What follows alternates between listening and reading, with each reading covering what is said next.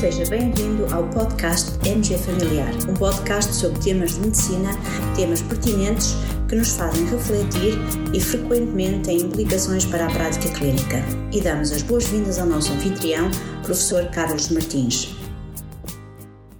Todos estamos habituados a ouvir dizer que as pessoas deverão idealmente caminhar 10 mil passos por dia. Inclusive vemos essa referência a esse valor em alguns documentos da Organização Mundial de Saúde, mas será que essa recomendação é baseada na evidência científica? E porquê 10 mil? Porque, porque um número assim tão redondo? Porque não 9 mil ou 9.500? A verdade é que há uma história algo curiosa por trás desta recomendação dos 10 mil passos por dia. Pois é, essa recomendação não provém de qualquer estudo científico, mas tudo começou com uma operação de marketing de uma empresa japonesa que criou e colocou no mercado um pedómetro e atribuiu-lhe o nome Mampo-kei. Ora, Mampo-kei em japonês significa medidor de 10 mil passos. E, no fundo, esta, com esta história algo curiosa, esta noção dos 10 mil passos uh, por dia criou raízes uh, a partir desta campanha de marketing no Japão e foi-se alastrando pelo mundo, sendo ainda hoje frequente ouvir profissionais de saúde dizerem que cada uh, pessoa adulta deveria caminhar pelo menos 10 mil passos por dia. Inclusive, algumas instituições ligadas à saúde, instituições médicas com credibilidade, como a American Heart Foundation e a própria Organização Mundial de Saúde, como já referi, adotaram uh, esta recomendação, pelo menos a dada altura. E assim, de uma campanha de marketing, uh, chega-se à recomendação oficial de certas instituições. No fundo, por vezes este caminho é um pequeno passo, eu diria até um passinho, e convenhamos que nem sempre um passinho que seguiu pelo caminho mais correto do ponto de vista científico. Isto é algo que nos deve deixar sempre atentos à forma como se originam certas recomendações na área da saúde. A verdade é que esta é uma recomendação muito exigente, a grande maioria das pessoas no seu dia a dia não consegue fazer 10 mil passos por dia por várias razões, até relacionadas com a profissão que a pessoa tem, que impede, digamos, de dispor uh, de tempo suficiente num, num, dia normal de trabalho para uh, cumprir os tais 10 mil passos por dia. Bem, isto a propósito de um estudo publicado na JAMA este ano e que tentou encontrar eh, evidência científica sobre este assunto. No fundo, tentou responder à questão qual a relação do número de passos por dia com o risco de morrer no adulto. Este estudo foi elaborado por um grupo de investigadores americanos, alguns deles ligados ao National Cancer Institute, e tentou perceber se as pessoas que dão mais passos por dia têm menor probabilidade de morrer, menor probabilidade de sofrer doença cardiovascular e menor probabilidade de cancro.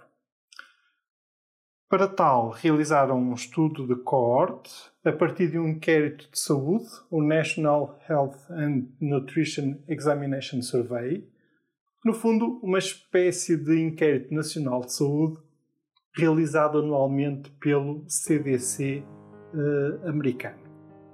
E foram analisar um grupo de participantes nesse estudo a quem entre 2003 e 2006 tinha sido pedido para usar um medidor de passos por um período de pelo menos 7 dias. Foram incluídos indivíduos com 40 ou mais anos, com pelo menos um dia de uso válido do medidor de passos eh, e eh, também foi estimada a intensidade dos passos. E foram avaliados os dados desde a data do inquérito inicial até 31 de dezembro de 2015. O outcome, o marcador primário, foi a mortalidade por todas as causas. Os marcadores secundários incluíram a mortalidade associada à doença cardiovascular e o diagnóstico de cancro.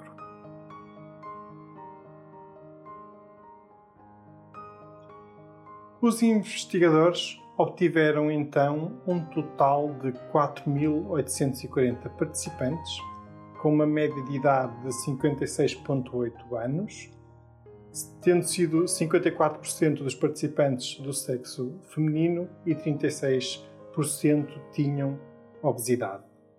Em média, os participantes utilizaram o podómetro durante 5,7 dias e cerca de 14,4 horas por dia. O número médio de passos diários foi 9.124 passos por dia. E verificaram-se 1.165 mortes durante os 10.1 anos, anos de follow-up médio, incluindo 406 mortes por doença cardiovascular e 283 mortes por cancro. Vejamos então o resultado mais relevante, o resultado do marcador primário. A incidência de mortalidade por todas as causas foi de 77 mortes por mil pessoas ano para os indivíduos que caminharam menos de 4 mil passos por dia. Para as pessoas que caminharam entre 4 mil a 8 mil passos por dia, nesse grupo morreram 21 pessoas por mil pessoas ano. Ou seja, já um número significativamente menor ao anterior. Esse número é ainda menor para as pessoas que caminharam entre 8 mil e 12 mil passos. Morreram então aí, nesse grupo, 7 por cada mil pessoas ano. E morreram 5 por cada mil pessoas anos para as pessoas que caminharam e que realizaram mais de 12 mil passos por dia.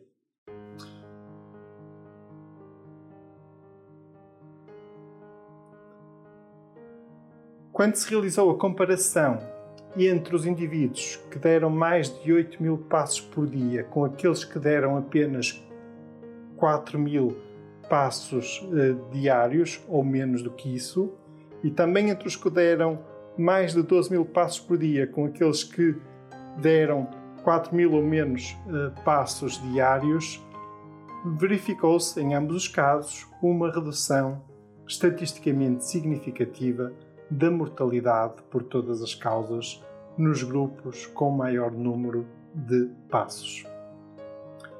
Por outras palavras, parece haver um maior benefício ali a partir do patamar dos 8 mil passos por dia. E parece haver um efeito dose-resposta. Quantos mais passos por dia, menor a mortalidade. É verdade que este estudo tem algumas limitações. É um estudo observacional, não é um ensaio clínico randomizado e por isso mais sujeito a eventuais fatores de confundimento. Poderá haver aqui alguma sobreestimação dos benefícios, mas mesmo assim a evidência aqui obtida parece ser suficientemente robusta para dizermos aos nossos pacientes que caminhar faz bem à saúde. Por outro lado, se quisermos aproveitar as funcionalidades das novas tecnologias, sim, porque hoje em dia já não é necessário comprar um Mampokei japonês, dado que é cada vez maior o número de pessoas que traz um smartphone no bolso, então eh, também podemos aconselhar os nossos pacientes a monitorizar o número de passos diários. Existem mesmo várias aplicações uh, móveis para iOS, para Android, que podem uh, ser úteis na monitorização dos passos diários. E, já que estamos a falar disto, de repente surge-me aqui uma ideia. Uh, está aqui uma ideia para um bom tema para um futuro episódio do nosso podcast MG Familiar. Aplicações móveis que fazem bem à saúde. Fica a ideia e daqui a algum tempo tereis certamente o resultado. Ora bom, então, não será necessário dizermos aos nossos pacientes que devem caminhar 10 mil passos por dia. 10 mil passos talvez seja um patamar demasiado exigente para a maioria das pessoas e isso pode gerar eh, frustração e contribuir para um certo desânimo na tentativa de caminhar e na tentativa de mudar para um estilo de vida uh, mais ativo. No fundo, podemos dizer que todos os passos são benéficos para a saúde, quantos mais, melhor, e podemos dizer aos nossos pacientes que a partir dos 8 mil passos diários, o benefício em termos de diminuição do risco de morte por todas as causas é francamente maior em relação a pessoas que dão menos de 4 mil passos por dia. Digamos que apontar os 8 mil passos por dia como um objetivo a atingir é bem mais alcançável para a generalidade das pessoas e, desse modo, poderemos ganhar em termos de adesão terapêutica por parte dos nossos pacientes.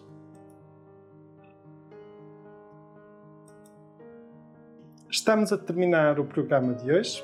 Antes de me despedir, quero dizer-vos que podereis visualizar uma imagem do anúncio do Mampuquei dos anos 60, a campanha de marketing que originou a famosa recomendação dos 10 mil passos diários, acedendo ao link que vou partilhar uh, junto deste episódio do nosso podcast. Também partilharei o link uh, com acesso ao artigo original, ao estudo aqui mencionado, e deixo-vos ainda outra dica se ainda não instalaram a aplicação móvel do Dr. Share, façam-no. É uma aplicação móvel para médicos e está disponível para iOS, Android eh, e também, ainda outra, outra sugestão, no portal MG Familiar, esta semana partilhamos um artigo em que vos falamos de uma aplicação móvel que pode ser muito útil como instrumento de apoio à nossa prática clínica. Chama-se LabGear e é uma base de dados sobre testes laboratoriais. No nosso dia a dia, no nosso trabalho, por vezes somos confrontados com resultados de testes laboratoriais que são difíceis de interpretar, ou testes que não conhecemos também porque foram pedidos por colegas de outras especialidades. Eh, nesta aplicação, para cada teste, eh, ela disponibiliza a interpretação fisiológica do mesmo além da descrição das situações em que cada parâmetro vem aumentado ou diminuído. Muito fácil de usar e muito intuitiva, muito útil mesmo para o nosso trabalho hum, na nossa prática clínica diária. E agora sim, caros colegas, por hoje é tudo. Fiquem bem, continuem bem. Até ao próximo episódio terminamos assim esta edição do podcast MG Familiar. Muito obrigada por nos ouvir. Se desejar completar a sua leitura, muitos dos conteúdos abordados neste podcast estão disponíveis em www.mgfamiliar.net. Até à próxima!